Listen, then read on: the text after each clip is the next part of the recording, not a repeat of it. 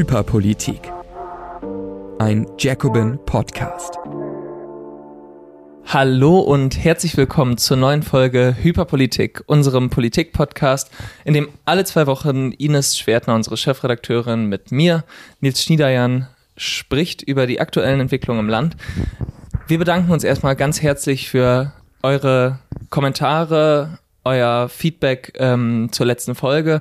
Wir bedanken uns vor allem auch, wenn ihr den Podcast teilt und darüber sprecht. Ähm, beim letzten Mal gab es viele rege Debatten ähm, und auf die gehen wir natürlich auch heute nochmal ein. Ähm, bevor wir aber jetzt mit der Folge anfangen, noch ganz kurz eine kleine Werbung. Wir haben noch einen zweiten Podcast und ein zweites Videoformat, nämlich Jacobin Talks, in dem Matthias Ubel einmal im Monat mit intellektuellen WissenschaftlerInnen ähm, über aktuelle Themen spricht und über ihre Arbeit spricht. Gerade ist die letzte Folge online gegangen, eine neue Folge mit Robert Miesig, in dem es um die revolutionäre Kraft der Kunst geht. Schaut euch das auf jeden Fall mal an. Ich kann es sehr empfehlen. Jetzt aber zu unserem Podcast. Ja, heute, du hast es schon ein bisschen angekündigt, gibt es eine kleine Rückblende auf die Wagenknecht Friedensdemo. Ähm, und du erzählst uns was über Streiks und die Klimabewegung. Ja, und ein Aufmerksamkeitszirkus und das Debattenkarussell und wie sich ja. das immer weiter dreht. Bevor wir zu diesem Zirkus kommen, aber unsere beliebte Kategorie hypermedial, nämlich eine, ein Satz oder eine Formulierung, die vielleicht äh, mehr über unsere hyperpolitisi über hyperpolitisierte Gegenwart aussagt, als sie selbst ähm, möchte, nämlich die genau das auf den Punkt bringt, vielleicht in einem Satz oder in einem Wort, ähm, worum es immer diesen Aufmerksamkeitszirkus um etwas geht, was vielleicht ähm, der darunterliegende Interessen verschleiert. Was hast du uns mitgebracht, Nils? Ich habe erstmal das Gefühl, gut, dass du das mal auf den Punkt bringst, dass wir die Kategorie ganz anders verstehen. Du bringst immer einen Satz oder ein ähm, Wort mit und ich bringe immer so drei Absätze aus der. oder ein Meme. oder ein Meme. Du kannst ja. machen, was du willst. Ja, also, also man kann machen, was man will, deswegen es ist kein Satz, aber ähm, es ist ein Ausschnitt aus einem Artikel aus der Frankfurter Sonntagszeitung, der äh, letzten, von äh, Justus Bender. Oh. Und, und ja, ja habe ich mir schon gedacht, dass du nicht so fröhlich bist. Ähm, aber der Artikel wird dir bestimmt gut gefallen. Er heißt, wer hat das Hufeisen verbogen? Und es geht um die Nähe von Linken und Rechten. Und dieser Artikel ist natürlich völlig ähm, ja, nichtssagend und relativ schlecht ähm, aufbereitet, würde ich sagen, was die Position der Linken angeht. Ähm, und missversteht da, glaube ich, vieles und bringt vieles durcheinander. Aber es gibt doch ähm, ein paar interessante Stellen, wenn es um die AfD geht und die Frage, wie die AfD eigentlich ähm, sich auch sozialpolitisch aufstellt. Und zwar heißt es da dann an einer Stelle ähm, über die AfD heutzutage, dort führt nicht mehr ein Professor, sondern ein Malermeister den Vorsitz. Tino Schruppalla wurde von der früheren AfD-Vorsitzenden Frauke Petri gefördert, damit er Stimmen von Arbeitern und Mittelständlern holt. Seine Partei mache Politik, Zitat, für alle Bürger, die zur Wertschöpfung beitragen und beigetragen haben. Dazu gehören auch die Arbeiter, sagt er. Dass große der Teile der AfD wirtschaftsliberale Positionen haben, etwa in Bayern und Nordrhein-Westfalen, stört ihn nicht. Es soll einfach beides in der Partei geben, das eine und sein Gegenteil. Er und seine Co-Vorsitzende, die frühere Goldman Sachs-Bankerin ähm, Alice Weidel, Alice Weidel, ähm, die kommen sich nicht in die Quere. Wenn Chopalla über soziale Wohltaten spricht, schweigt Weidel vornehm. Und das fand ich dann doch irgendwie, ähm, natürlich jetzt eine relativ plakative Stelle, aber doch einfach sehr schön nochmal auf den Punkt gebracht, wie die Sozialpolitik erstens einfach eine banale Strategie ist, wenn sich die AfD da anbiedert und da sozusagen das Hufeisen nach links verbiegt, wie Justus Bender das jetzt ähm, zu sehen meint, ähm, und auch wie widersprüchlich das einfach ist, wie sozusagen, wie es offensichtlich nicht funktionieren kann, eine faschistische Partei oder neofaschistische Partei vielleicht ähm, zu betreiben, die ja auch geboren wurde als rein wirtschaftsliberale Kraft und dann gleichzeitig irgendwie den Leuten zu erzählen, ah, irgendwie, wenn ich mich jetzt so umgucke, tragt ihr vielleicht auch ein bisschen was zur Wertschöpfung bei, vielleicht geben wir euch doch nochmal eine Krone ab. Und das fand ich dann ganz schön auf den Punkt gebracht, ähm, ja. auch mit der Goldman Sachs Bankerin, ja, ist einfach perfekt. Man muss sowieso, also ich habe Justus Bender auf dem Kika Klar. Natürlich. Wen nicht? Genau. Ja, das stimmt, das gilt für mehrere FATS-Redakteure, aber für ihn besonders. Ich erinnere mich an eine Reportage vor mehreren Jahren, wo ich in der Bahn saß und laut wahrscheinlich aufgeschrien habe. Da ging es nämlich auch darum, dass er über die Arbeiterklasse schreibt ähm, in Nordrhein-Westfalen und warum es keine Bindung mehr ähm, der SPD in dem Fall an die arbeitende Klasse gibt. Und daran merkte man die ganze Reportage durch, was für ein instrumentelles dieser äh, instrumentelles Verhältnis dieser Mann zu dieser arbeitenden Klasse hat. Und genau so, und deswegen äh, behandelt er das als strategische Frage von Parteien. Und genau so äh, hört es sich jetzt auch wieder an in dieser Frage, dass er halt irgendwie so denkt, okay, aber alle könnten irgendwie irgendein Verhältnis zur Arbeiterklasse haben, ähm, weil es sich halt als wahltaktisches Manöver für ihn darstellt und nicht als wer vertritt eigentlich wessen Interessen und so. Und das ist halt, das macht er nie. Und ich verstehe nicht, wie so jemand wirklich in einer Qualitätszeitung, Tages- oder Wochenzeitung, ähm, immer wieder diese Reportagen, Artikel raushauen kann, die einfach wirklich an einer bestimmten Substanz absolut vorbeigehen. Hey, ich glaube, du triffst ja einfach den Punkt, dass es ein äh, ganz anderes Politikverständnis grundsätzlich ist als das, was wir haben. Nämlich eins, in dem auch die politischen Entscheidungen meistens keine Auswirkungen haben, sondern quasi man die CDU kann sich den Arbeitern anbiedern, dann macht's mal die SPD wieder, ähm, aber dass dann vielleicht diese Entscheidungen auch Auswirkungen haben und äh, tatsächlich Menschen dann betreffen und abschrecken und so weiter, das, das spielt da nicht so eine große Rolle, sondern es ist wirklich eher so dieser Metablick, in dem das alles einfach Themen nebeneinander sind und. Und nur dann kann man auch über das Hufeisen so sprechen. Genau. Weil es dann nämlich keinen qualitativen Unterschied macht, in welcher Weise vertritt ja. man zum Beispiel die Interessen der arbeitenden ja. Klasse. Ganz genau, deswegen, ähm, ja, ich habe mich. Toll. Ich wusste, als ich das Hufeisen, als ich die Zeitung aufgeschlagen habe, auf, digital aufgeschlagen habe und das Hufeisen gesehen habe, den Namen das ist das dachte ich, da gibt's doch was zu holen. das ist es. Naja, ähm, ja. was hast du uns denn Schönes mitgebracht? Ja, ich habe äh, auch hatte verschiedene Ideen, aber ich musste, muss eine Sache nehmen, denn ich musste ja, das haben auch viele ähm, Menschen mir geschrieben, dass ähm, du ihnen jetzt so leid tust, weil du hast ja eine Wette verloren. Ich weiß nicht, mm. ähm, ob du dich noch dran erinnerst. Wir ja, haben jetzt in der, in der letzten, in der vorletzten Folge viel über die Berlin-Wahl gesprochen. Es tut mir auch nach wie vor leid für alle, die das jetzt ähm, weiter sich antun müssen. Aber es ist ja nun mal so, äh, dass ich recht hatte, Nils, mit Schwarz-Rot. Also, ja, es läuft alles darauf hinaus. Es ist wahr. Ja, grundsätzlich, aber es ist, noch steht die Koalition nicht. Noch steht das, die Koalition das stimmt, nicht. ja, das stimmt. Ja. Klaus Wowereit hat auch mal vor, vor Jahren äh, eine Koalition, also Koalitionsgespräche kurz vorher aufgelöst und ist dann in eine andere Koalition gegangen. Also das, genau, genau, man darf den Tag nicht vor dem Abend loben, aber ich erwarte auf jeden Fall noch ähm, einen, einen Preis für diese Glaskugel, für diesen Glaskugelmarxismus, den ich hier an den Tag lege. Aber passend das Allerschönste jetzt, um diese Geschichte dann auch einmal abzurunden, denn ich, ich finde, man muss dann irgendwann auch mal einen Deckel drauf machen. Ja. Und ähm, als Franziska Giffey und Raed Saleh von der SPD verkündet haben in einer Pressekonferenz, dass sie ähm, doch am liebsten mit der CDU eine Koalition eingehen würden, platzte das mitten in die Sondierungsgespräche zwischen CDU und Grünen. Toll, toller Zeitpunkt. Also ich habe immer Respekt vor solchen, äh, vor so einem Coup. Das Allerschönste, der allerschönste Satz oder man kann es auf ein Wort bringen, ist, glaube ich, der Coup, den, der, den die SPD gelungen ist, nämlich sie schlagen vor, um mit dem Volksentscheid Deutsche Wohnen und Co. enteignen, der große Immobilienkonzerne ähm, vergesellschaften will ab 5000 Wohnungen. Großer Streit darum in der Hauptstadt, ähm, ob und wie das zu machen ist. Und weil sie ja anerkennen müssen, dass das irgendwie nicht rückgängig zu machen ist, so ein Volksentscheid, das hat mittlerweile auch die SPD verstanden, schlagen sie ein Vergesellschaftungsrahmengesetz vor. Das ist ein sehr langes, tolles Wort und ähm, das sagt eigentlich nur, dass man, wenn die Kommission, die eingesetzt wurde, um zu prüfen, ob die Vergesellschaftung möglich ist, wenn die dafür ist, dann wollen sie in diesem Rahmengesetz den Rahmen dafür schaffen, das zu tun. Das heißt, eigentlich das Konkrete des Volksentscheides, nämlich ab 5000 Wohnungen wird vergesellschaftet. Damit kommen dann die zehn größten Wohngesellschaften in Frage. Das war eigentlich ja der Kern. Plus die Eigentümerstruktur wird so verändert, ähm, dass auch Mieterinnen und Mieter mehr mitbestimmen können. Das sind die beiden, eigentlich würde ich sagen, Hauptclues dieses Volksentscheids. Also neben dem äh, Rückkauf der Wohnungen.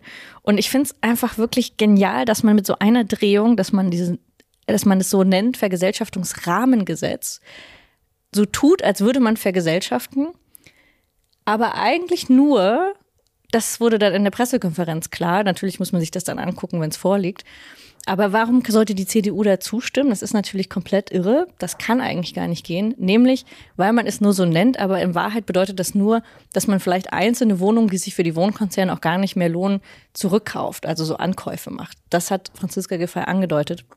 Das ist natürlich genial, weil das muss man sowieso wahrscheinlich machen. Ähm, also das ist so, das, das haben wir, das hat die Stadt auch schon gemacht, dass die Vonovia alte ähm, renovierungsbedürftige Wohnungen abgekauft hat. Toller Deal, ähm, also wirklich wahnsinnig gut. Und dass eben der ganze, die ganze Idee der Vergesellschaftung eigentlich damit ähm, den Bach runtergeht. Und ich würde sagen, auf diese Art und Weise den Volksentscheid zu beerdigen, das schafft nur Franziska Giffey. Also sie gibt ihr Bürgermeisterinnenamt ab um die Vergesellschaftung zu verhindern. Und das mit diesem Wahnsinnsnamen von Gesetz. Also das ist, das ist eigentlich Franziska Giffey in, in ihrer Essenz. Ja, ich bin dir sehr dankbar, weil ich habe es auch, also ich habe es mal wieder alles nicht verstanden. Wie du weißt, ähm, bin ich völlig unbewandert bei allen Berlin-Themen. Ich bin ja auch gerade erst zugezogen, deswegen ich, ich habe nur die ganze Zeit gesehen, okay, jetzt wollen, jetzt wollen sie enteignen. Was, was ist das? Was ist da los? Und ich dachte, es wäre irgendwie ein ähm, ja, lustiger Clou, dass Gefäß sagt, ach so, ja, jetzt mit denen, mit denen machen wir es. Aber das erklärt natürlich einiges. Ja, ähm, ich würde nur noch kurz darauf hinweisen, dass ich nicht völlig Unrecht damit hatte, dass CDU w Grüne kurz nach der Wahl ähm, auch wieder ihre, ihr Versprechen, nicht miteinander zu koalieren, äh, relativ fix über Bord, geworden, über Bord geworfen haben. Also das Schönste war ja der, ähm, das Statement der Grünen, die dann der SPD vorgeworfen haben, dass sie mit der CDU koalieren und damit eine rückschrittliche Koalition machen. Erster Absatz. Zweiter Absatz. Wir haben jedoch auch sehr vertrauenswürdige Gespräche mit der CDU äh, erlebt. Und wenn ihr noch wollt, wir würden auch zwingen. Wie kann man sich so hart anbiedern, wenn man eigentlich gerade einen Korb bekommen hat? Ja, es ist, so. wirklich ach, ja. ganz unschön gewesen. Naja, aber wir warten mal ab. Ähm, wir freuen uns aufs Vergesellschaftungsrahmungsrahmen äh, Gesellschaftsgesetz. ähm, genau. Ja, ein passender Name, Name für das, was da ähm, siehst du, es heißt zumindest nicht gute Vergesellschaftungsgesetz ja. oder sowas. Stimmt. Ah. Mich, ich glaube, das würde mich wirklich direkt ins Grab bringen. Ja. Okay. Wir, ja, irgendwann. Kommen wir zu. Genau, wir kommen, kommen jetzt, wir ja. zu den. Wir kommen zu den Themen der Woche. Ja. Genau, bevor wir nämlich zu äh, Wagenknecht kommen mit dir nochmal, sprechen wir jetzt über ein bisschen substanzielleres ähm, und auch weniger substanzielleres. Ähm, und zwar geht's eigentlich ganz kurz auf den Punkt gebracht darum, dass vergangene Woche tatsächlich etwas mehr oder weniger Historisches passiert ist, was den Auftakt liefern könnte für ähm, eine völlig neue Strategie der Klimabewegung und auch der Gewerkschaften. Ähm, nämlich haben Fridays for Future und Verdi zusammen gestreikt.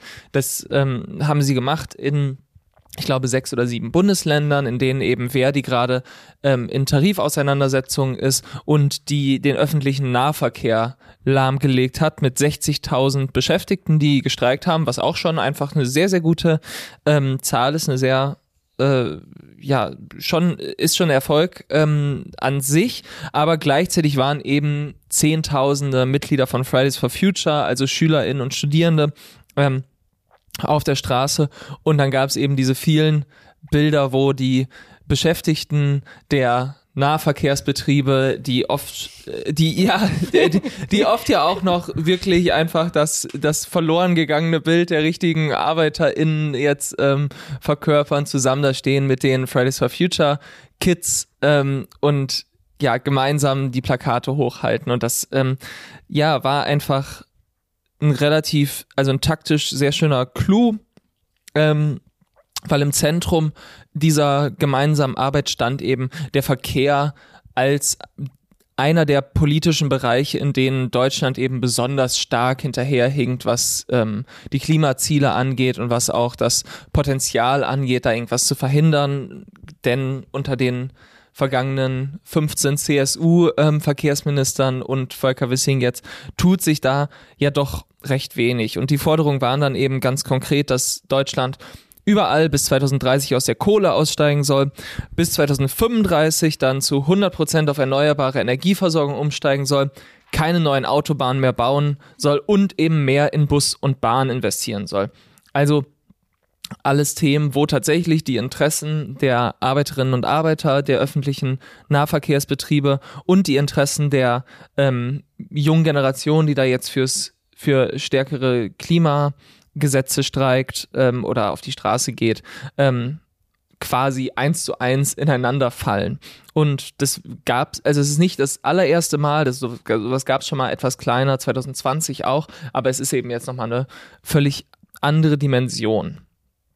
Und dass es eben so eine andere Dimension hat, hat sich dann natürlich auch direkt in der Reaktion gezeigt der Öffentlichkeit, aber besonders natürlich auch der deutschen Arbeitgeber, ähm, die dieses Bündnis auch schon im Vorfeld kritisiert haben mit ähm, ja dramatischen Tönen und ähm, da hat dann eben der der Chef des Arbeitgeberverbandes, Steffen Kampeter, ähm, der übrigens auch ehemaliges Mitglied der CDU natürlich ist. Passend. Auch, auch Staatssekretär war im äh, Finanzministerium, glaube ich. Ähm, und aber er hat er hat die zwölf Monate abgewartet zwischen seinem ähm, zwischen seinem Amt im Bundestag und dem Eintreten für die Rechte der deutschen Arbeitgeber. Naja, ähm, auf jeden Fall hat er dann schon im Vorfeld kritisiert, und gesagt, dieses Bündnis kritisiert und gesagt, die Ankündigung von Verdi, gemeinsam mit der Organisation Fridays for Future den Verkehr in weiten Teilen Deutschlands lahmzulegen und zu blockieren, ist eine gefährliche Grenzüberschreitung. Denn wer Arbeitskämpfe und allgemeinpolitische Ziele miteinander vermischt, gerät schnell auf ein Spielfeld jenseits unserer Tarifautonomie. Und deswegen äh, hat er dann noch, weil er auch meinte, ja, das ist ja alles auch rechtswidrig, man darf ja nicht äh, keine politischen Streiks machen und hat deswegen den DGB aufgefordert, sich von dieser Grenzüberschreitung zu distanzieren. Ähm, das ist übrigens auch der gleiche Mann, der noch vor zwei Wochen, also knapp zwei Wochen, das Streikrecht generell einschränken wollte und äh, ein Gesetz wollte, Zitat, das klar macht, dass Arbeitskämpfe Ausnahmen bleiben sollen. Ähm, und das ist sozusagen jetzt nichts Überraschendes, dass da der Arbeitgeberchef ähm, ja sich nicht so sehr darüber freut, aber es hat doch so ein bisschen gezeigt, ja, da ist jetzt schon Druck auf dem Kessel. Also es ist ähm, nicht, es ist vielleicht ein bisschen mehr los gerade als in den letzten Jahren und es ist, daran zeigt sich auch so ein bisschen, dass es schon ein Bündnis wird oder sein könnte, dass beiden einfach weiterhilft und das ähm, für beide letztlich sehr, sehr ähm, lohnt, weil sowohl die Gewerkschaften ja jetzt in den letzten Jahren was Tarifauseinandersetzung angeht, gerade auch wegen der niedrigen Inflationsrate, sozusagen, da hatte sie jetzt auch nie äh, dann so ein perfektes äh, Argumentationswerkzeug wie jetzt die hohe Inflationsrate. Äh, hat jetzt eher ein bisschen geschwächelt. Der heiße Herbst ist ja auch eher ausgeblieben. Und Fridays for Future hat mit der Pandemie ja auch eher ähm, ein bisschen geschwächelt. Und deswegen könnte das ein sehr schönes Bündnis sein, was aber jetzt natürlich auch dafür sorgt, dass dann eben diese antigewerkschaftlichen Propagandamaschinen, hieß es, glaube ich, bei uns im äh, einem Artikel, heiß laufen. Und ähm, das ist sozusagen durch alle Medien gegangen, dass da dann erstmal Experten eingeladen wurden, überall natürlich, die sich fragen, darf man das denn?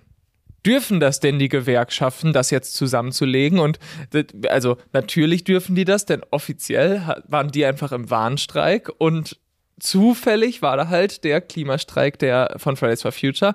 Das ähm, ist offensichtlich, dass da ähm, rechtlich nichts zu holen ist. Ähm, und da war ich auch ehrlich gesagt dann relativ überrascht, dass die Gewerkschaften auch ziemlich gut und smart einfach auf diese Angriffe reagiert haben, relativ locker geblieben sind, was ja auch nicht immer selbstverständlich ist.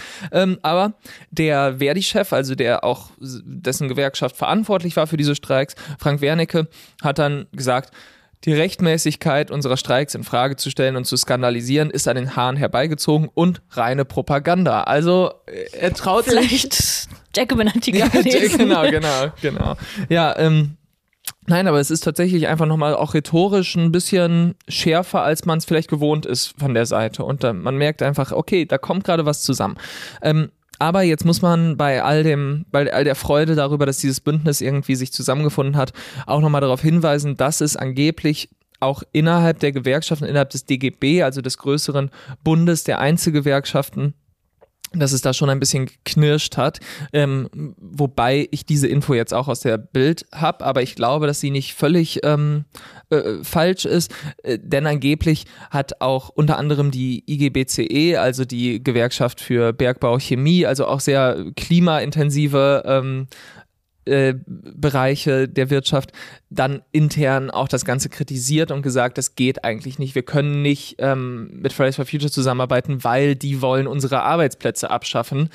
Das wir können nicht gleichzeitig ähm, sozusagen alles daran setzen, dass keine starken Klimaänderungen, ähm, Gesetzesänderungen kommen und dann mit denen auf die Straße gehen. Und da ist, glaube ich, daran merkt man so ein bisschen, dass es zwar ein sehr, sehr guter und sehr wichtiger erster Schritt jetzt ist, von Verdi den Schritt auf Fridays for Future zuzugehen und von Fridays for Future auch anzuerkennen, dass sie da diesen gemeinsamen Kampf führen.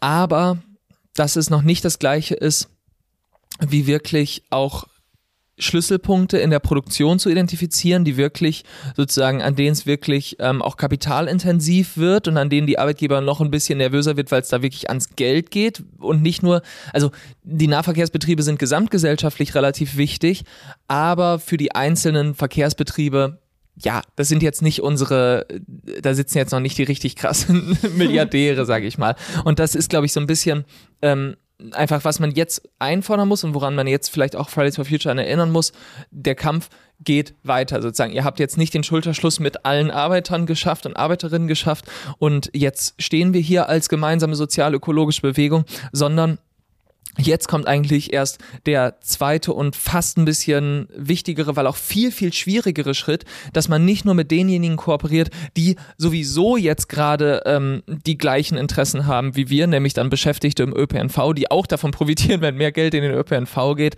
ähm, sondern dass es gerade darum gehen muss, auch mit denjenigen dann eine Perspektive eines gemeinsamen Kampfes und auch eines gemeinsamen Zieles zu erreichen, also auch in gewissermaßen äh, utopisch gemeinsam zu arbeiten die abhängig sind von der Existenz dieser klimaschädlichen Produktion, wie zum Beispiel dann die Chemieunternehmen. Und das ist so ein bisschen, glaube ich, das, wo es jetzt ähm, hingehen muss und wo einfach die wirklich große Aufgabe hintersteckt und was sich so ein bisschen zeigt, was da jetzt aufkommen kann, aber wo auch nicht gesetzt ist, dass das gelingen wird. Und es kann auch sich wieder sozusagen alles zurückentwickeln und man bleibt da jetzt so ein bisschen stehen. Ähm, genau. Aber dann gab es neben all diesen Jetzt habe ich schon so viel dazu zu sagen. Nein, dann sag erstmal dazu was. Also wir kommen nämlich gleich noch zu einem großen, großen Genau. Ablenkungsmanöver, Ja. ähm, was dagegen kommt. Aber Genau. äh, sag erstmal noch dazu. Genau, weil ich ja am Freitag auch bei diesen äh, Streiks mit dabei war, nämlich in äh, Sachsen-Anhalt in Halle, wo nicht mal die Verkehrsbetriebe gestreikt haben, aber trotzdem ganz viele von Verdi mit dabei waren. Also es hat tatsächlich auch dort geklappt, jetzt vielleicht nicht so in der Masse, aber trotzdem hat es auch dort geklappt, wo ähm, sozusagen keine offiziellen Streiks waren. Insofern gibt es natürlich schon diesen Graubereich von politischem Streik.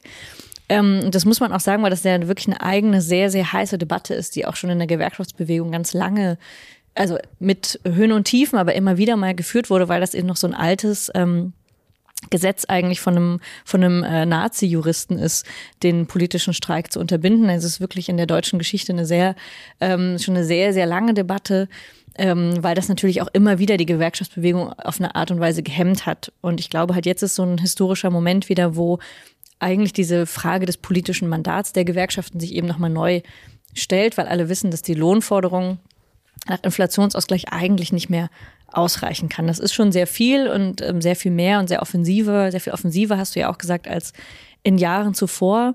Aber eigentlich sich die größeren Fragen, was Entlastung angeht, aber auch was sozial-ökologische Transformation angeht, eben da reinkommen. Und mir ist ja fast diese ÖPNV Fridays for Future Sache auch ein bisschen zu soft.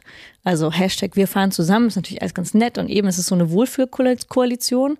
Es ist total richtig damit anzufangen. Also es ist jetzt wirklich äh, sozusagen ähm, Kritik auf hohem Niveau, weil das wirklich ein wichtiger Anfang ist, das zu tun.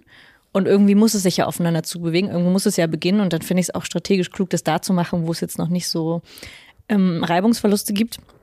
Aber tatsächlich natürlich die eigentlich harten, die dicken Bretter, die zu bohren werden, sind Automobilindustrie, IG Metall, ähm, IG BCE, weil erstmal so natürlich jetzt gegen Verdi und gegen die öffentliche Daseinsvorsorge und ÖPNV, das ist natürlich ein bisschen einfacher zu argumentieren.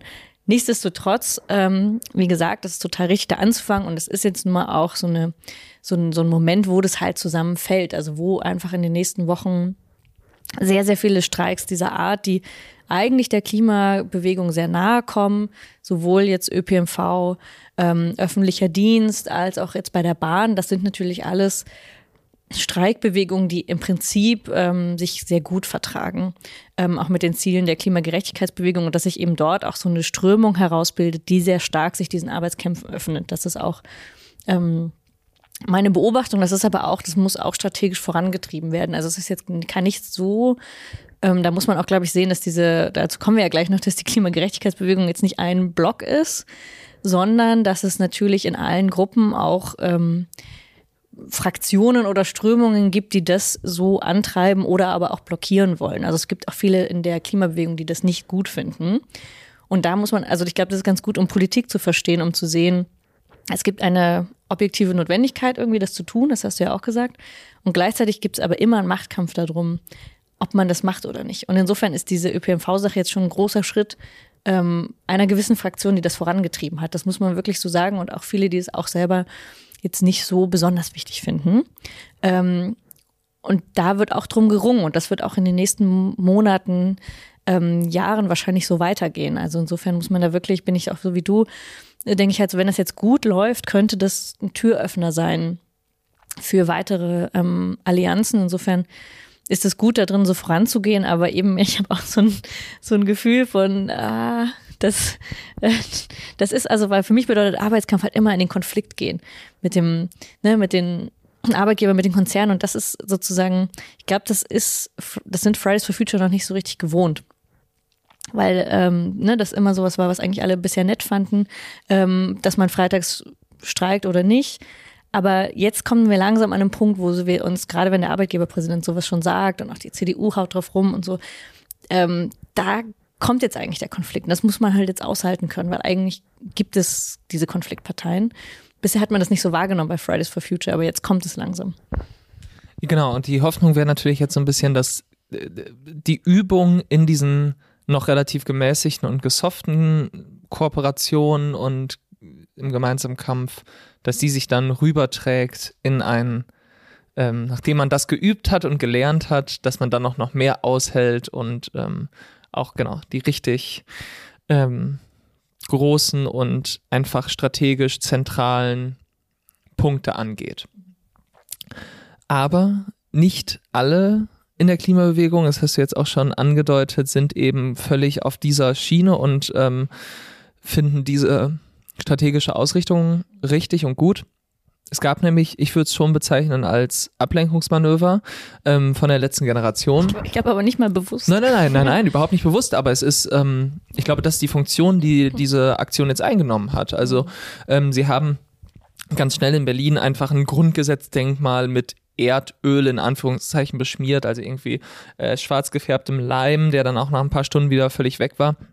Und dass die Begründung ist eben, dass das Verbrennen von Erdöl uns in eine, äh, Zitat, Klimahölle führen würde ähm, und da die Grundrechte eben nicht mehr, ähm, nicht mehr eingehalten werden könnten. Und dass ich, also es ist so eine, ja, so eine hochdramatische, hochpathetische auch Form der Auseinandersetzung der politischen. Und es hat aufmerksamkeitsökonomisch halt sehr, sehr gut funktioniert, weil sich ja alle Spitzenpolitiker und Politikerinnen dazu geäußert haben und auch völlig freigedreht haben. Also das war, es war eben am letzten Wochenende, da hatten dann die Social Media Mitarbeiter leider alle schon frei und äh, zumindest äh, meine Erfahrung ist, was ich so höre von Menschen, die auch arbeiten für Abgeordnete, dann wird's immer richtig gefährlich. Wenn da nicht ein, sozusagen, wenn da kein Mitarbeiter sitzt, der nochmal sagt, du, gehen wir nochmal rüber, oder? Ähm, dann wird's schwierig. Ähm, am besten war natürlich äh, der SPD-Abgeordnete Michael Roth, der gesagt hat, äh, ihr zerstört Kunst ähnlich wie die Taliban. Und da hat die CSU sich gedacht, also Florian Hahn von der CSU hat sich gedacht, oh, das reicht noch nicht, da setze ich noch einen drauf, sondern die letzte Generation ist nämlich nicht wie, sondern keinen Deut besser als die Taliban.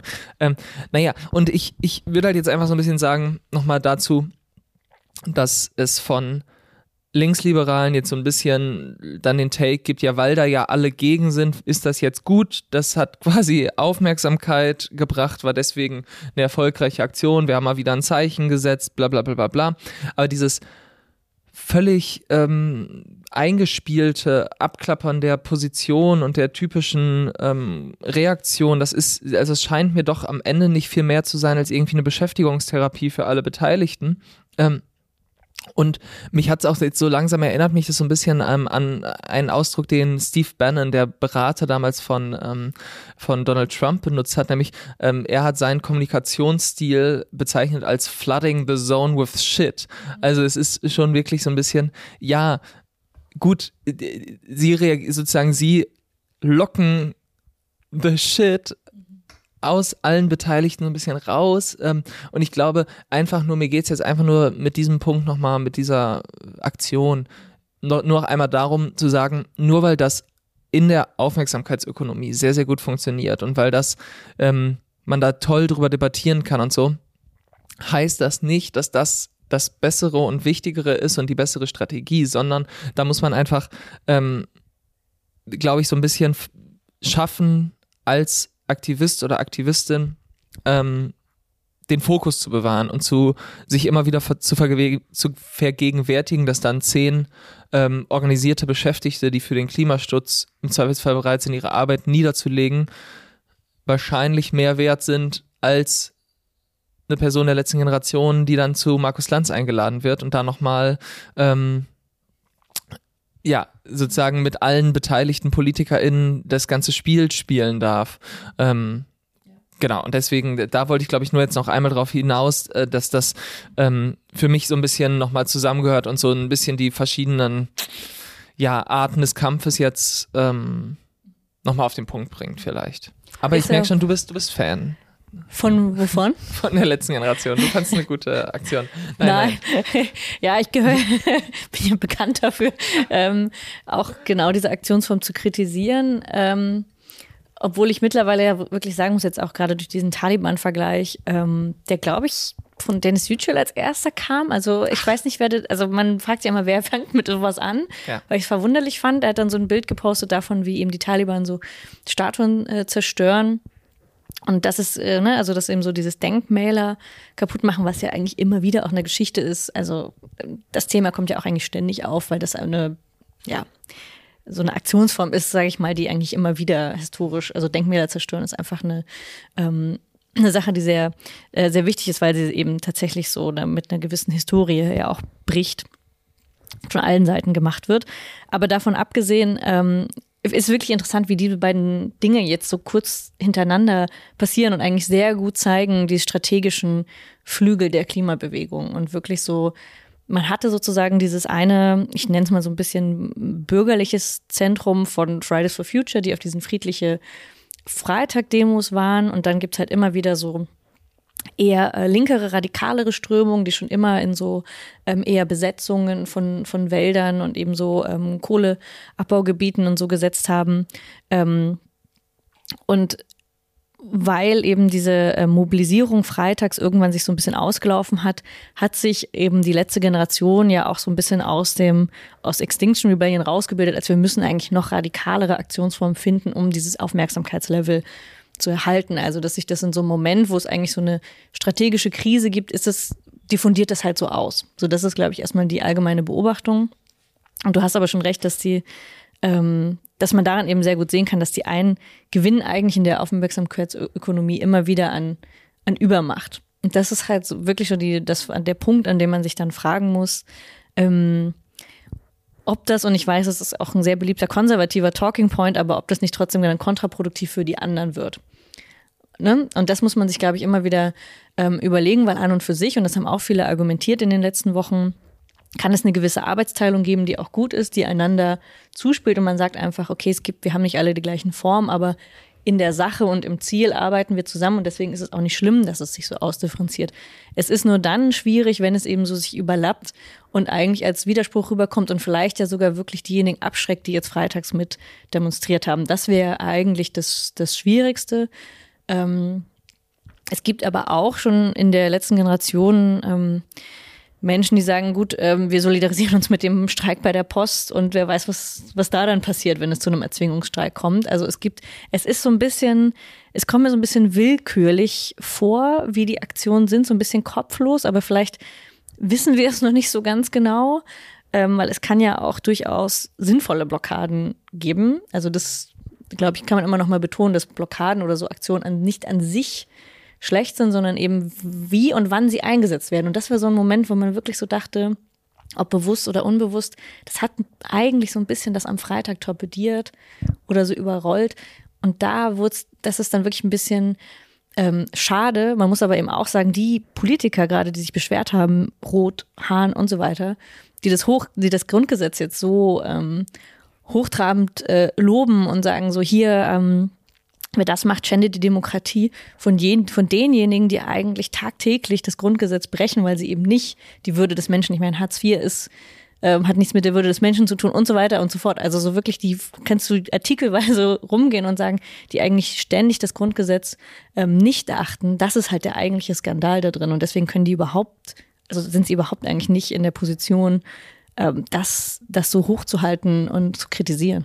Genau, und ich glaube, ich will einfach nochmal auch jetzt deutlich machen, meine Kritik ist nicht, ähm, dass ich jetzt die, oder ich würde auf keinen Fall mich auf die Seite der PolitikerInnen stellen und sagen, ach, wie könnt ihr jetzt nur und äh, äh dass das irgendwie genau, dass das jetzt kontraproduktiv wäre, weil die Menschen sich dann alle jetzt davon abwenden. Ich glaube schon, dass quasi das Ziel so einer Aktion, die jetzt, für die ich auch schon nochmal deutlich differenzieren würde von dann irgendwie Straßenblockaden oder so, Ziel davon war jetzt einfach nur, die PolitikerInnen und JournalistInnen hervorzulocken und die sozusagen in so eine, ins Fettnäpfchen treten zu lassen und die so ein bisschen vorzuführen in ihrer Reaktion. Und das funktioniert halt sehr gut und insofern würde ich auch einfach sagen, muss man das schon anerkennen einfach, dass die letzte Generation langsam es so ein bisschen raffinierter macht und versteht, ah, zum Beispiel bei dieser Aktion verstehe ich, glaube ich, 80 Prozent der Leute nicht so richtig, was jetzt das Problem damit sein soll. Und das dann schon für so eine gewisse Entfremdung zu einer herrschenden ähm, Klasse führt, die ähm, ja daraus so einen Riesenskandal macht, dass eben die Kritik eher wirklich so ist, ah, wir waren doch jetzt gerade, wir waren noch gerade bei einer viel spannenderen Diskussion hätten das mal führen sollen, hätten da sozusagen ähm, die Medien den Raum lassen sollen, dann auch diese Kämpfe auszufechten und nochmal die, ähm, diese Frage auch nach einem politischen Streik überhaupt stellen zu können. Und jetzt redet da natürlich keiner mehr drüber. Ne? Das Ding ist sozusagen gelaufen. Ähm, dafür hören wir jetzt noch anderthalb Wochen was über die Taliban und äh, die letzte Generation. So. Und das ist einfach ein bisschen schade. Und da würde ich halt sagen, da kippt dann eben dieses, ähm, ah, die einen machen es so und die anderen machen es so, aber am Ende machen wir es alle zusammen, kippt da dann doch in eine Kannab Kannibalisierung ähm, gegenseitig der Aufmerksamkeit, aber auch der tatsächlichen ja. politischen Arbeit. Ja. Und man muss vielleicht am Ende auch immer noch sagen, weil was das mit Hyperpolitik zu tun hat, also hyperpolitisch war das natürlich ein wirklich astrein, also genau. ganz ja. viel Grundrauschen, während eben das, wo es eigentlich um einen wirklichen Machthebel geht, tatsächlich irgendwas an den Arbeitsbedingungen an der Produktion zu ändern, das war das, was am Freitag passiert ist, wenn auch nur in Ansätzen. Jetzt muss ich natürlich hier als, äh, jetzt muss ich natürlich sagen, das ist keine Produktion, die, der ÖPNV. Ne? Das nein, nein, aber es geht ja schon um die grundsätzliche Frage dann, okay, würde man mehr Busse bauen und so weiter. Also wenn man das klug macht. Ah ja, ja, so meinst du. Ne, genau, okay. dann, ja. dann geht es natürlich schon darum, ja. ähm, was, was wir ja immer auch sagen, ohne die Beschäftigten wird es nicht ja. gehen. Und, und bilden das heißt, wir jetzt in den nächsten zehn Jahren Leute noch mehr aus, Autos zu bauen oder genau, bilden wir mehr genau. Leute aus? Busse zu bauen. Busse und Züge zu bauen. Genau, bauen zum Beispiel. Und das, genau, das finde ich ist ja. eine sehr reale, materielle Frage. Ja. Ähm, und die wird jetzt halt wieder ausgeblendet zugunsten von, man muss es ja am Ende sagen, es ist halt Symbolpolitik, ähm, die real nichts verändert. Ja, so sieht's aus. Und ja. ähm, wo wir bei Symbolpolitik sind, die real nicht zu Ende. okay, ja, so weit würde ich dann ähm, auch nein, nicht nein, gehen. So weit würde ich auch nicht gehen. Ich, ich ähm, Du kokettierst. Kommen, genau, ich kokettiere ja. damit, dass es sehr, sehr schwierig, glaube ich, ist, einfach ähm, bei diesem Thema, was jetzt kommt, ja. ähm, differenziert und vernünftig ähm, eine Position zu finden, die allen Beteiligten gerecht wird. Mhm. Und da gebe ich jetzt ab an dich und ziehe, jetzt, jetzt ziehe ich meinen Kopf aus der Schlinge. Sehr gut. Ja, nein, ich, ich ziehe das auch bis zum, bis zum Ende durch, weil ich finde es auch ähm, wichtig nach der letzten äh, Folge von vor zwei Wochen. Da hatten wir schon über das Manifest für Frieden gesprochen von Sarah Wagenknecht und Alice Schwarzer, hatten das aber eher ähm, auf dieser Weise äh, diskutiert, weil eben nur das, das Manifest vorlag als Petition und ähm, wir hatten das vor der eigentlichen Demonstration, die angekündigt war, besprochen und auch kritisch besprochen. Und ich, insbesondere ich habe dann die Befürchtung geäußert, okay, das ist nicht ganz klar, ob es politisch kontrollierbar sei, wenn Rechte dorthin kommen würden. Der Diskurs, so ein sehr allgemeiner, eher linksliberaler Diskurs war sehr stark äh, schon sowieso dagegen eingestellt, gegen diese Demonstration. Und es war eben nicht ganz klar, eben auch von den Äußerungen der Protagonisten dieser Friedensbewegung selbst, ob das sich abschirmen könnte gegen rechts. Also das haben wir da sehr stark besprochen und deswegen gab es eben auch viele Kommentare dazu, weil das, glaube ich, auch wirklich viele ähm, bewegt.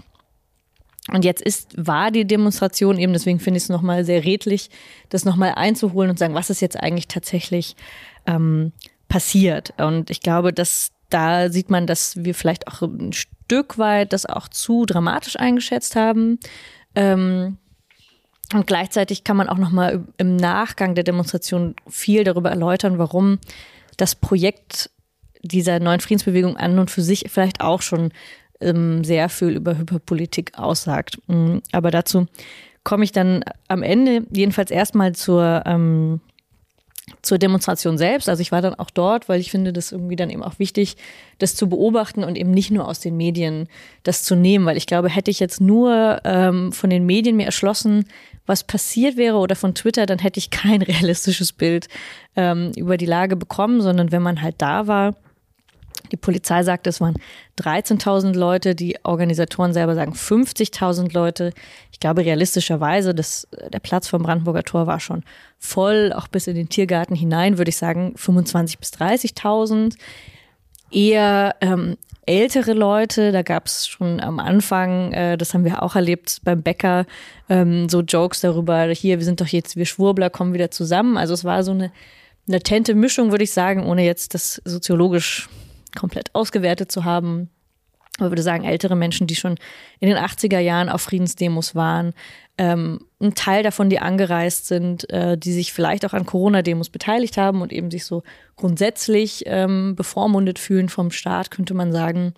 Ähm, dann auch ein paar ältere feministische Gruppen, vermutlich wegen Alice Schwarzer. Ähm, also so eine insgesamt, ich sag mal, eine ähm, auf eine Art wilde Mischung und gleichzeitig aber auch irgendwie sehr homogen in der Art und Weise, dass ich sagen würde, dass ein ganz, ganz großer Teil, 95 Prozent der Menschen hatten auf mich jetzt nicht den Eindruck gemacht, als wäre das jetzt eine ähm, brisante, gefährliche Nummer. Also ich fühlte mich da jetzt zu keinem Zeitpunkt irgendwie äh, sonst wie äh, bedrängt, sondern eher ältere Menschen haben uns angelächelt, weil wir jünger waren ähm, und waren ganz glücklich, dass wir da waren.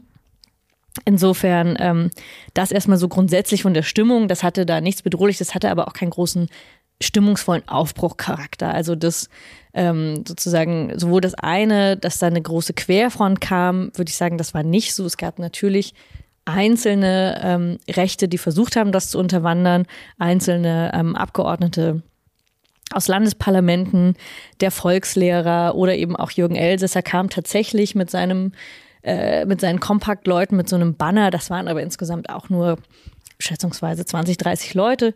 Und die wurden wiederum, das fand ich eine sehr, äh, ist eine sehr interessante Beobachtung, wurden wiederum von Linken blockiert.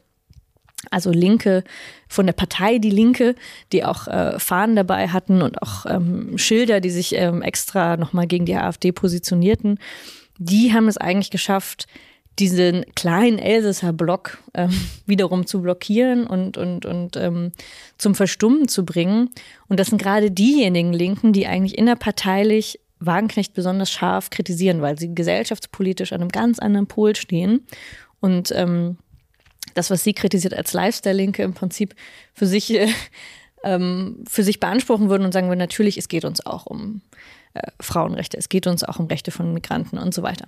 Also ähm, das war wirklich interessant, weil das so eine Allianz war, die mit der ich jetzt so auch nicht gerechnet hätte, dass es wirklich gerade diejenigen sind, die notwendig waren, um eine Störung zu unterbinden. Also sonst hätte die Stimmung tatsächlich anders sein können auf der ähm, Demonstrationen. Und was man ansonsten noch sagen kann, auf der inhaltlichen Ebene von den Reden, ähm, dass es ähm, sehr, sehr stark um die Motive Wahrheit und Lüge ging. Also wer erzählt uns die Wahrheit über den Krieg? Welche Fakten können wir wissen und sind nicht eigentlich die ähm, diejenigen, die uns die Querfront vorwerfen? Das sind die eigentlichen Kriegstreiber, das sind die eigentlichen Lügner, weil sie uns erzählen, es kann keinen Frieden geben, es kann nur mit Waffen Frieden geben. Also ähm, das haben eigentlich alle sehr stark gemacht und weil man ja eben auch nicht ganz genau weiß, wer hat Nord Stream 2 gesprengt und so weiter. Das war alles sehr in Andeutung begriffen, ähm, ob nicht da jemand uns doch belügt und was man eigentlich wissen kann. Das war eben sehr, sehr stark und noch eine sehr, sehr harte Kritik an der Bundesregierung, insbesondere bei Sarah Wagenknecht, wo ich sagen würde, dass der stärkste Applaus eigentlich an dem Punkt war, wo Annalena Baerbock kritisiert wurde und Marie-Agnes Strack-Zimmermann. Also so als die Kriegstreiberinnen von Grünen und FDP ähm, die die Diplomatie verhindern und eigentlich ähm, ja, Rüstungslobbyistinnen sind, jetzt im Fall von Strack-Zimmermann. Da gab es aus meiner Sicht die stärkste Reaktion und dann auch Rufe von Baerbock muss weg und so weiter. Das war eigentlich der Moment, wo ich sagen würde, da gab es vom Publikum her ähm, starke Reaktionen und eben auch insgesamt, um das mal so auch bei Alice Schwarzer in ihrer ähm, Abschlussrede zu sagen, dass viele sich eher darauf bezogen haben, wir sagen hier eigentlich die Wahrheit, die wird aber unterdrückt.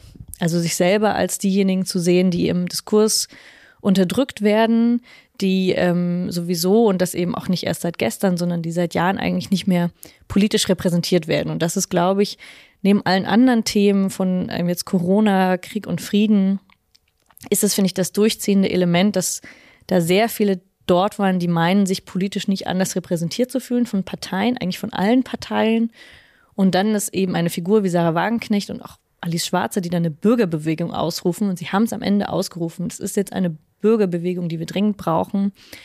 Das ist eben ja keine Parteiform. Das war auch nicht links oder rechts. Also das hatte eigentlich mit diesem Querfront-Ding gar nicht so viel zu tun, sondern die haben sich explizit eigentlich als überpolitisch, wenn man so sagen will, ähm, inszeniert und dann eben gesagt auch eine Bürgerbewegung. Das war natürlich ähm, wahrscheinlich auch ähm, gerade von Wagenknecht aus einem taktischen, ähm, taktischen Gedanken heraus, weil man eben ja so viele Leute vermutlich wie möglich mitnehmen will. Und wenn man das zu stark als links schon markiert, dann schließt man wiederum Leute aus, die das vielleicht nicht tun wollen würden. Das kann ich also aus einer taktischen Überlegung her verstehen. Das bedeutet aber eben auch, dass so äh, Themen wie äh, Sozialpolitik ähm, oder Internationalismus, der ja sehr stark und sehr wichtig ist, auch für die Arbeiterbewegung eigentlich schon immer ein Teil äh, der Linken ja war, dass das eigentlich ausgespart wurde komplett. Also das ähm, muss man auch dazu sagen. Und ich glaube, dass sowohl diese Dämonisierung am Anfang als auch dieses von den Organisatoren selbst hochgepuschte, dass es jetzt eine neue Friedensbewegung, dass beides so nicht ganz richtig ist, sondern nüchtern betrachtet wirklich ein, ein, Anteil von Menschen, die schon lange nicht mehr demonstriert haben und die schon lange nicht mehr politisch repräsentiert sind, tatsächlich dahin gekommen sind. Ähm, aber was daraus wird, ist äh, vollkommen unklar.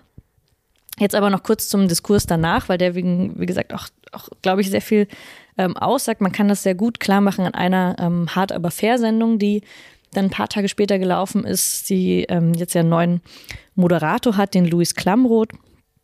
Und äh, zu Gast waren eben besagte Marie-Agnes Strack-Zimmermann, die auch ähm, auf der Demo vorkam, im Prinzip Sarah Wagenknecht selbst, Katrin Göring-Eckardt von den Grünen, Heribert Prantl, Chefredakteur der ähm, Süddeutschen und Herfried Münkler, also ein Intellektueller, der schon ganz, ganz viel zu ähm, Kriegsfragen geschrieben hat. Und man muss sagen, bei der Sendung, das war wirklich mehr hart als fair und tatsächlich sehr, sehr hart gegen Sarah Wagenknecht. Und ich sage das jetzt nicht als ähm, diejenige, die sie immer verteidigt, aber an dem Punkt muss man wirklich sagen, ähm, dass, das, dass, dass da sehr, sehr klar verteilt war, wer diese Rollen einnimmt. Und jemand wie Heribert Prandl, der war noch so ein bisschen äh, im Grunde für Verhandlungen, aber insgesamt war da sozusagen großer Block gegen ähm, Wagenknecht. Vor allem inklusive des Moderators. Genau, das ist, glaube ich, der Hauptpunkt. Und ähm, er versucht schon eine neue Art des Moderierens und auch so des eingreifenden, irgendwie parteinehmenden Moderierens zu nehmen. Das war in dem Fall, hat das ein paar Sachen offenbart. Nämlich hat er auch schon immer versucht, wenn Sarah Wagenknecht irgendwas gesagt hat, dann hat er gesagt so, so, Frau Wagenknecht hat auf den Tisch gehauen und gesagt, jetzt haben wir aber ein Problem, jetzt muss ich mal eingreifen, ging zu ihr rüber zum Tisch, also war wirklich ähm, also im Raum schon sehr, sehr stark eigentlich gegen sie positioniert und hat dann gesagt, hier, jetzt müssen wir aber nochmal die Fakten klären. Und dann ist eben etwas passiert, dass sie gesagt hat, es gibt Kriegsverbrechen immer auf beiden Seiten. Hat er gesagt, nein, das ist falsch, das muss ich jetzt mal richtig stellen. Es gibt einen UN-Bericht, der sagt, ähm, dass vor allem die ähm, russische Armee Kriegsverbrechen begangen hat, vor allem an Frauen Vergewaltigung. Und sie hat nochmal betont, dass es Kriegsverbrechen auf beiden Seiten gibt. Dieser Einspieler wurde dann sehr viel geteilt oder diese Reaktion von ihr und gesagt, was ist das für, ein, für, eine, für eine Frau, was ist das für eine, das für ein Mensch, die so etwas sagen kann, das ist ekelhaft. Weil sie, vielleicht muss man das schon nochmal dazu mhm. sagen, worauf, woran man sich ja aufgehangen hat, war ja, dass sie gesagt hat, Vergewaltigung gehören zum Krieg mhm. dazu. Mhm.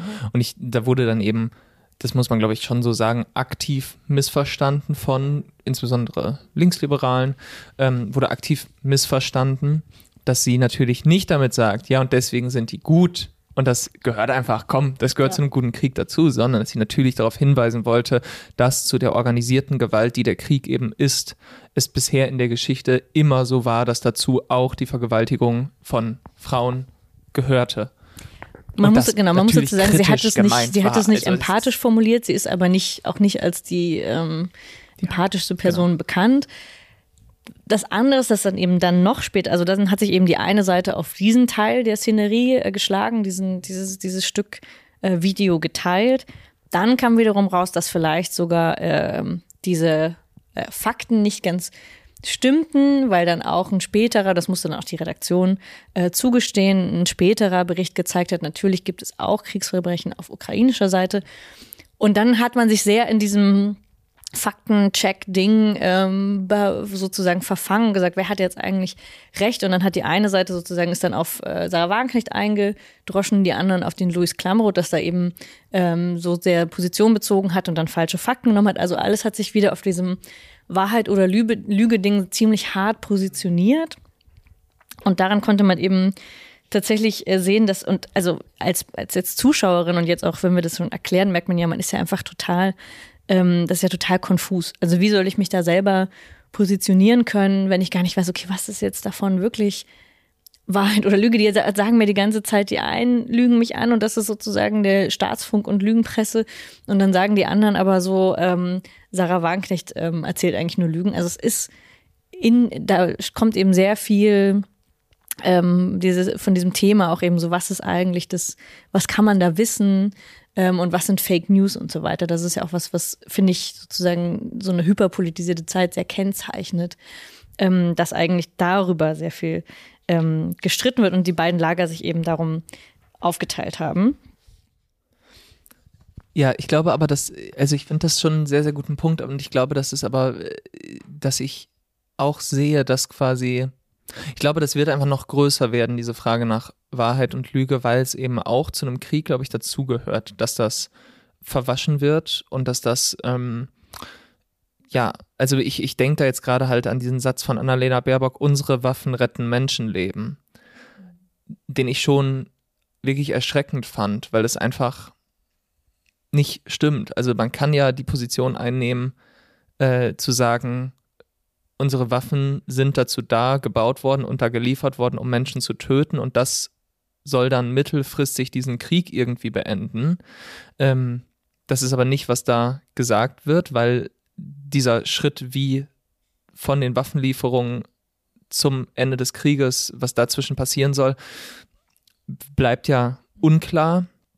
Und ähm, diesen Satz dann zu sagen, das fand ich schon, also da, da, da würde ich halt sagen, ich kann jeden verstehen, der sagt, unsere Regierung lügt uns an und die Medien lügen alle mit, weil das wäre die Aufgabe der Medien, dann sowas abzudrucken und zu sagen, das ist gefährlicher Blödsinn und ähm, da kritisch hinterher zu bleiben. Und das passiert dann doch relativ wenig. Und insofern glaube ich, ähm, bin ich so ein bisschen zwiegespalten. Und da würde mich dann jetzt doch nochmal irgendwie so ein bisschen interessieren, was deine Meinung dazu ist, weil ich bin so ein bisschen zwiegespalten zwischen einerseits zeigt diese Sendung von Hart oder Fair, Hart oder Fair, dass ähm, dieses ja, dieses Konzept Faktencheck einfach sehr, sehr enge Grenzen hat und es sehr schwierig ist, bei solchen Themen irgendwie jetzt mit einem Faktencheck dann zu kommen. Und dass Louis Klamroth, glaube ich, da auch in einer anderen Zeit, also der sozusagen journalistisch groß geworden ist in dieser Trump-Zeit, in der man noch die Hoffnung hatte, ach, wir machen jetzt einfach Faktenchecks, dass wir eben heute in dieser hyperpolitisierten Debatte sind, wo die Faktenchecks einfach nicht helfen, weil die Fakten nicht das Problem sind ähm, und sie eben das, was sie eigentlich leisten sollten in so einer Sendung, nämlich zu sagen, okay, wir liefern jetzt die Grundlage, auf derer quasi wir immer noch unterschiedliche Positionen einnehmen können, diese Funktion sie gar nicht erfüllen und nicht erfüllen können, sondern sie dann eben als Gacha der einen Position gelten. Und das ist dann, glaube ich, so ein bisschen ähm, schwierig und problematisch und zeigt uns, okay, mit Faktenchecks kommt man nicht so richtig weiter.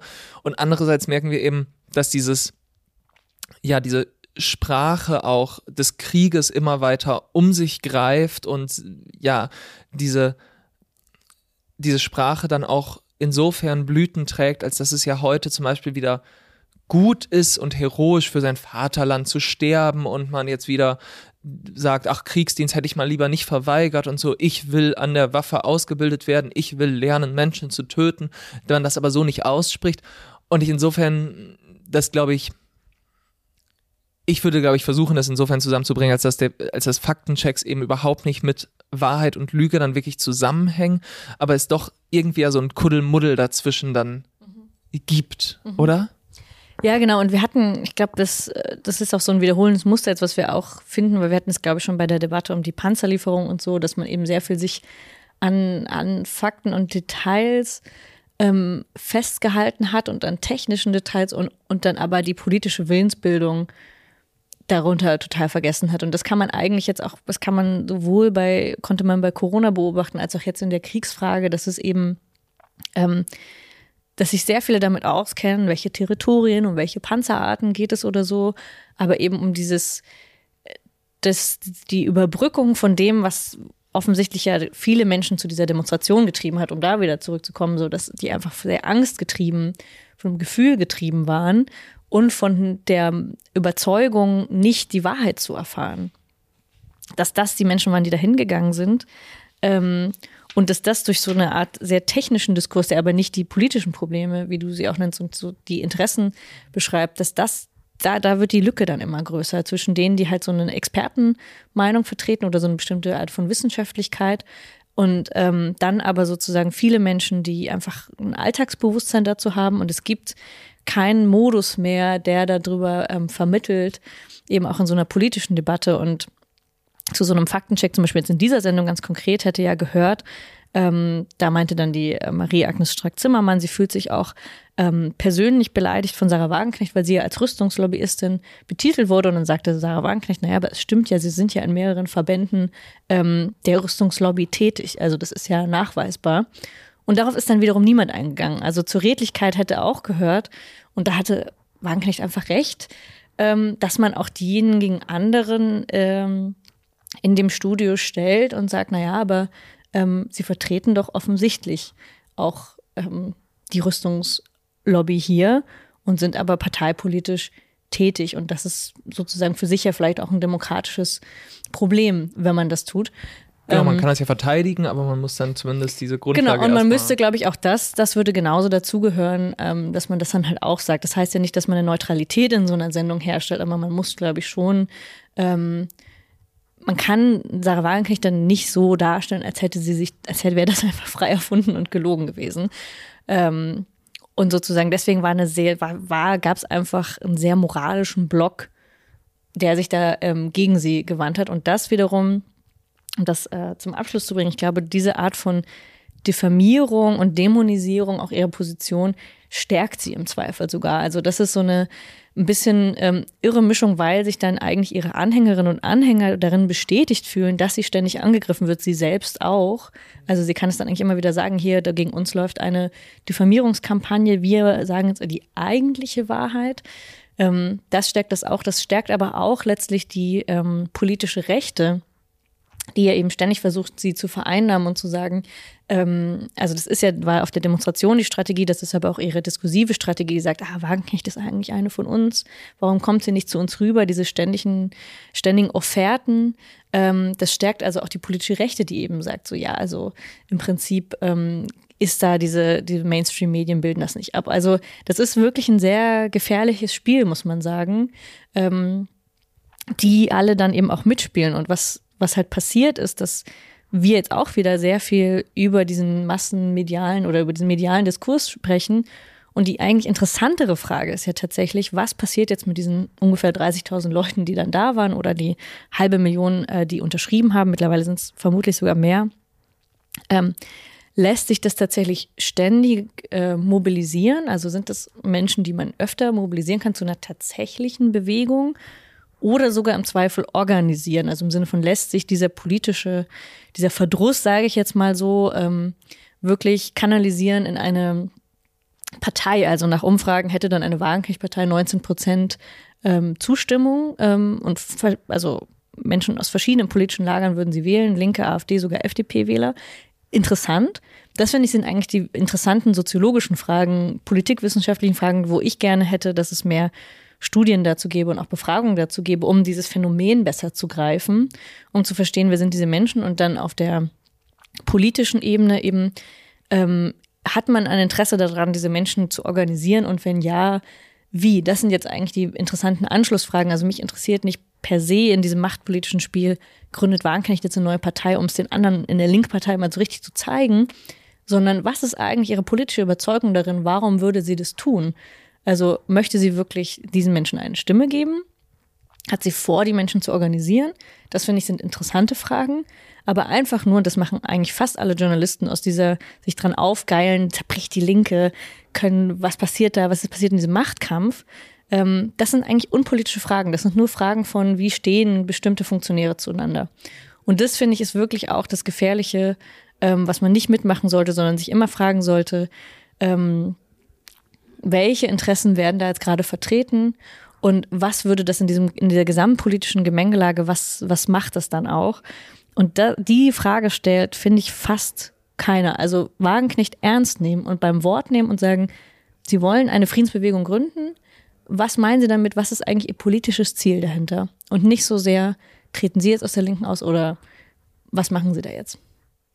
Und du bist sozusagen, wenn ich dich jetzt richtig verstehe, selbst so ein bisschen unsicher, ähm, wie die Antwort auf diese Frage lautet. Ich würde sie, ich würde sie gerne damit konfrontieren, weil ich glaube, das ist die entscheidende Frage und daran würde ich sie eben auch messen. Also so wirklich an dem, was sie dann tut, ist, sind sie, und es ist, ja, es ist ja auch nicht alleine, sondern es ist ja wirklich ein, ein Teil in der Linken auch und äh, Menschen, die sie unterstützen. Seid ihr in der Lage und was ist euer politisches Ziel, ähm, wenn ihr das weiter treibt? Weil ich finde, das ist nicht grundsätzlich zu diffamieren, überhaupt nicht, nehmt das sehr ernst. Ähm, aber ich würde eben gern wissen, so versteht ihr euch dann als ähm, Linke oder Sozialistinnen, die das tun, oder was soll aus dieser Bürgerbewegung werden? Das finde ich sehr ernsthafte Fragen, äh, die würde ich Ihnen gern stellen. Und das, ähm, es kann auch zwei ähm, linke Parteien nebeneinander geben, die unterschiedliche Milieus ansprechen. Das kann ein Teil dieses, dieser, dieser Frage oder dieser Antwort sein. Ähm, aber ich, genau, ich glaube, das würde zu einem aufrichtigen linken Diskurs dazugehören, ähm, den ich mir wünschen würde, der sich um die politischen Ziele dreht. Ja. Ja, ja aber genau. Ja, ich glaube auch so ein bisschen meine Schwierigkeit mh, mm, und was vielleicht dann auch die Kritik, die, die sozusagen vor allem von auch ähm, Anhängern von Wagenknecht oder diesem politischen Projekt kam in unserer letzten Folge, dass es nicht so ganz 100% klar ist, was jetzt genau unser Problem ist und so weiter. Ich glaube, ich bin selber so ein bisschen, ich zumindest habe immer auch Schwierigkeiten, weil es jetzt so seit Monaten, fast schon Jahren ja immer so in der Luft wabert, dass da irgendwas kommt, aber dass 80 Prozent von dem, was man angreifen könnte, sind halt so Unterstellungen, was sie denn macht. Und ich bin selbst so ein bisschen, sozusagen, man bräuchte jetzt mal was Handfestes, was man denn dann auch kritisieren kann oder so. Und diese Friedensbewegung, die jetzt kommen soll, ist halt eben auch nur so ein kleiner Punkt. Also man, ich glaube, man hat die Schwierigkeit, dass einerseits dieses große politische Projekt einer Partei und irgendwie neuen Organisierung und so da ist und sozusagen nicht wirklich da ist, aber also Geist irgendwie da ist und andererseits die konkreten Sachen immer nur so kleine Punkte bleiben, an denen man es dann aufhängen kann. Dass dieser Widerspruch es für mich einfach auch dann so schwierig macht, wirklich jetzt mal konkret mich inhaltlich damit dann auseinanderzusetzen und insofern ja, würde ich einfach nur auch nochmal selbstkritisch zur letzten Folge sagen, dass es, glaube ich, stimmt, dass wir nicht ähm, genügend vielleicht auch auf die Diffamierungsversuche und ähm, darauf eingegangen sind, dass es ein politisches Projekt der Rechten ist, linken Protest zu vereinnahmen und ihn damit zu verunmöglichen. Das ist sehr, sehr richtig und das stimmt. Ähm, aber dass, ähm, ja, es vielleicht dadurch so ein bisschen durch diese Diskrepanz nur zu erklären ist, dass wir selber auch vielleicht hadern, damit dieses irgendwie gerade Projekt, ja, substanziell zu kritisieren und zu fassen zu bekommen, vielleicht so einfach. Weil es ist eben, und ich glaube, das ist auch, muss man nochmal vor dem Hintergrund sehen, vor ähm, der Sammlungsbewegung aufstehen. Ähm, die, also die haben wir jetzt noch nicht als, als äh, Jacobin begleitet, da gab es uns noch nicht, aber ähm, natürlich schon politisch beobachtet und begleitet. Und da muss ich auch sagen, ähm, dass ich grundsätzlich mit einem mit einer linkspopulistischen Bewegung, die ja auch in ganz Europa, also auch in anderen Ländern, die es schon gab, die auch meistens nicht ähm, von ähm, absoluter Dauer war, das muss man auch sagen. Aber es gab einen Moment, wo, diese, dieser linkspopulistische Zug ähm, erfolgreich war und ähm, Aufstehen ja auch sowas war und sowas hatte und auch eine Möglichkeit gab, aber eben sehr schnell und das auch aufgrund, würde ich sagen, fehlender ähm, Ansätze von tatsächlicher Organisierung und also Willen, Möglichkeiten, alles was dazugehört, von tatsächlicher Organisierung in sich zusammengefallen ist nach wenigen Monaten und ganz, ganz viele Menschen, die große Hoffnung darin hatten, zurückgelassen hat. Und ähm, ich habe danach mit vielen, die sich da engagiert haben, auch weitergearbeitet, also ähm, mit wirklich tollen Leuten, also ein bisschen wirklich, das war wie Perlen vor die Säue werfen. Tolle Leute, die das erste Mal politisch waren oder sich politisch aktiviert gefühlt haben, die dann wieder hängen gelassen wurden. Und das ist halt das, glaube ich, weshalb ich da so mit hadere, weil ich glaube, dass das eine große politische Verantwortung ist, so eine Bewegung auszurufen und dann aber nicht eine Perspektive zu geben, äh, für Menschen tatsächlich darin selber wirkmächtig zu werden, sich tatsächlich zu engagieren. Also das wäre, finde ich, aus meiner Überzeugung heraus etwas, was ein linkes Projekt tun sollte. Ähm, oder eben, dass es überhaupt weitergeht. Also es waren so viele so krass davon enttäuscht, dass ich auch jetzt wieder befürchten würde, ähm, dass man sehr große, sehr großes mediales Aufbäumen hat, eine sehr große Hoffnung weckt bei vielen und gleichzeitig das aber eigentlich gar nicht überführen kann in tatsächliche Politik. Und das sorgt dann dafür, dass am Ende noch mehr frustriert sind als vorher.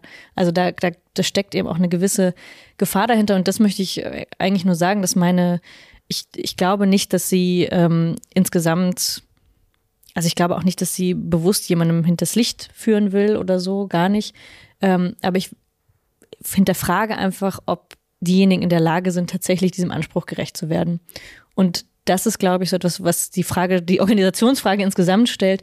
Wie macht man sowas in einer Zeit der krassen Demobilisierung, in einer Zeit eben auch, wo man gerade mit diesem Milieu, das wirklich auch Widersprüche in sich trägt, das hat man mit dieser Demonstration gesehen, ähm, das ist extrem schwer zu organisieren. Deswegen sage ich das ohne Hohn und ohne Spott, sondern wirklich einfach als, als aufrichtige Frage, ähm, wie kann man daraus tatsächlich ähm, dann Politik machen und die Menschen mitnehmen auf eine Art und Weise, die sie nicht weiter verdummen oder in, in Passivität halten.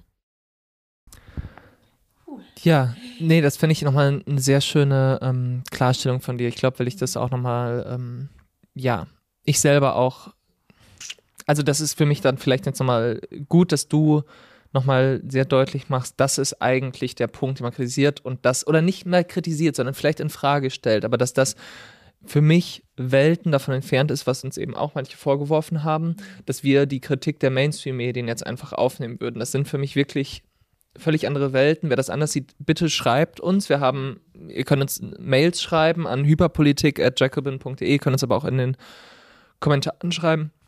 Und wir lesen alles, wir beantworten auch vieles. Ähm, Gerade per Mail versuchen wir alles zu beantworten.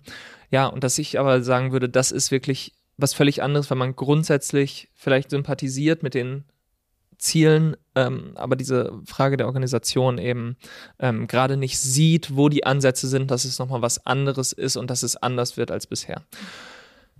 Vielen, vielen Dank. Ähm, wir kommen aber noch zu unserer ganz, ganz schnell zu unserer letzten yes. Kategorie. Und zwar ähm, Hyperquote, dem, ähm, dem Wer wird Millionär für Hyperpolitik, nämlich du hast dir jetzt ein Zitat rausgesucht und muss, ich muss ähm, lösen, von wem es stammt. Also meine Frage ist, aus welchem Ministerium stammt folgender Tweet? Oh. Beim Bekämpfen der Kinderarmut ist entscheidend, dass das Geld bei den Kindern ankommt. Kinderarmut ist meist Folge von Erwerbsarmut oder Bildungsarmut der Eltern. Brauchen da ein Konzept als hm, hm, hm, habe ich das Kindergeld auf 250 Euro erhöht. Als ich das Kindergeld. Kommt es aus dem Finanzministerium? Ja. ja, ja, ja, ja. Als Finanzminister habe ich das. Ja, ja. als Finanzminister habe ich das Kindergeld. Schon wieder Christian Lindner. Er ist ja, aus sorry. dieser Sendung auch nicht genau. auszutreiben. Solange er als Finanzminister so eine also, zentrale Stellung hat, werden wir nicht loswerden. Aber ich fand es ich fand's so super mit. Brauchen da ein Konzept. Ich, ich stelle es mir richtig gut vor, wie er das so rumläuft. Und er wirklich, er, er kommt einfach nicht drauf, sozusagen was das Problem sein könnte oder so. Ja, also ähm, und es ist, ist gerade auch, also man, man kann eigentlich fast nicht drüber scherzen, weil es gerade auch wirklich sehr gefährlich ist. Ähm, dass er gleichzeitig keine Finanzierung für die Kindergrundsicherung ähm, geben möchte. Andererseits jetzt nochmal gesagt hat, fürs Militär und für die Reserve, da sollten wir richtig Geld reinstecken. Und dafür hat er gesagt, ist Geld noch da. Mhm. Ähm, ja. Und dann auch wirklich, jetzt gab es noch einen Artikel in der Wirtschaftswoche auch von einem ähm, ich glaube, FDP-Politiker, mhm. der äh, geschrieben hat, dass, also der quasi darauf hinaus wollte, ach, wenn wir jetzt den Leuten, wenn wir die Kindergrundsicherung finanzieren, die kaufen sich Alkohol, Zigaretten, mit 18 dann geht's direkt ins Bürgergeld in Hartz IV, das kannst du auch nicht sein. Wir brauchen einfach ein bisschen Digitalisierung. Ähm, und äh, ja, es ist ja. sehr gefährlich, aber. Ähm, ja, das sind die alten Trope, das Bild des äh, faulen Arbeitslosen, ja. der dann natürlich auch äh, seine Kinder ähm, sozusagen die ganze Zeit in Armut hält und das Einzige, was man bräuchte, ist tatsächlich mehr Geld. Ja. Und das von der Modernisierungspartei. Also da will ich einfach sagen, FDP modernisiert mal eure Narrative. Wir sind ein paar Schritte weiter. Ähm, ja, jetzt nicht mehr 2005er. Ähm, die, die faulen Hartz-IVer. Mit, mit, dem muss man sowieso aufräumen. Es ist nicht die Partei der, der, der Wirtschaftskompetenz, ja. es ist nicht die Partei der Modernisierung, es genau. ist wirklich exakt das Gegenteil. Man darf sich gar nicht auf dem ja. Gleis der FDP genau. befinden. Das ist wirklich. Ja. ja. Also sie stecken da wirklich wie in allem einfach völlig fest und ähm, gut. Toll. Ich bedanke mich bei dir. Ähm, ich sage nochmal bitte, wir freuen uns sehr über euer Feedback und ähm, freuen uns auch darüber, mit euch ins Gespräch zu kommen. Ähm, und wir sehen uns in zwei Wochen wieder. Wir sehen uns beim nächsten Mal. Bis dahin. Ciao. Das war Hyperpolitik. Wenn du Ines und Nils unterstützen willst, abonniere das Magazin über den Link jacobin.de slash Hyperpolitik. Vielen Dank.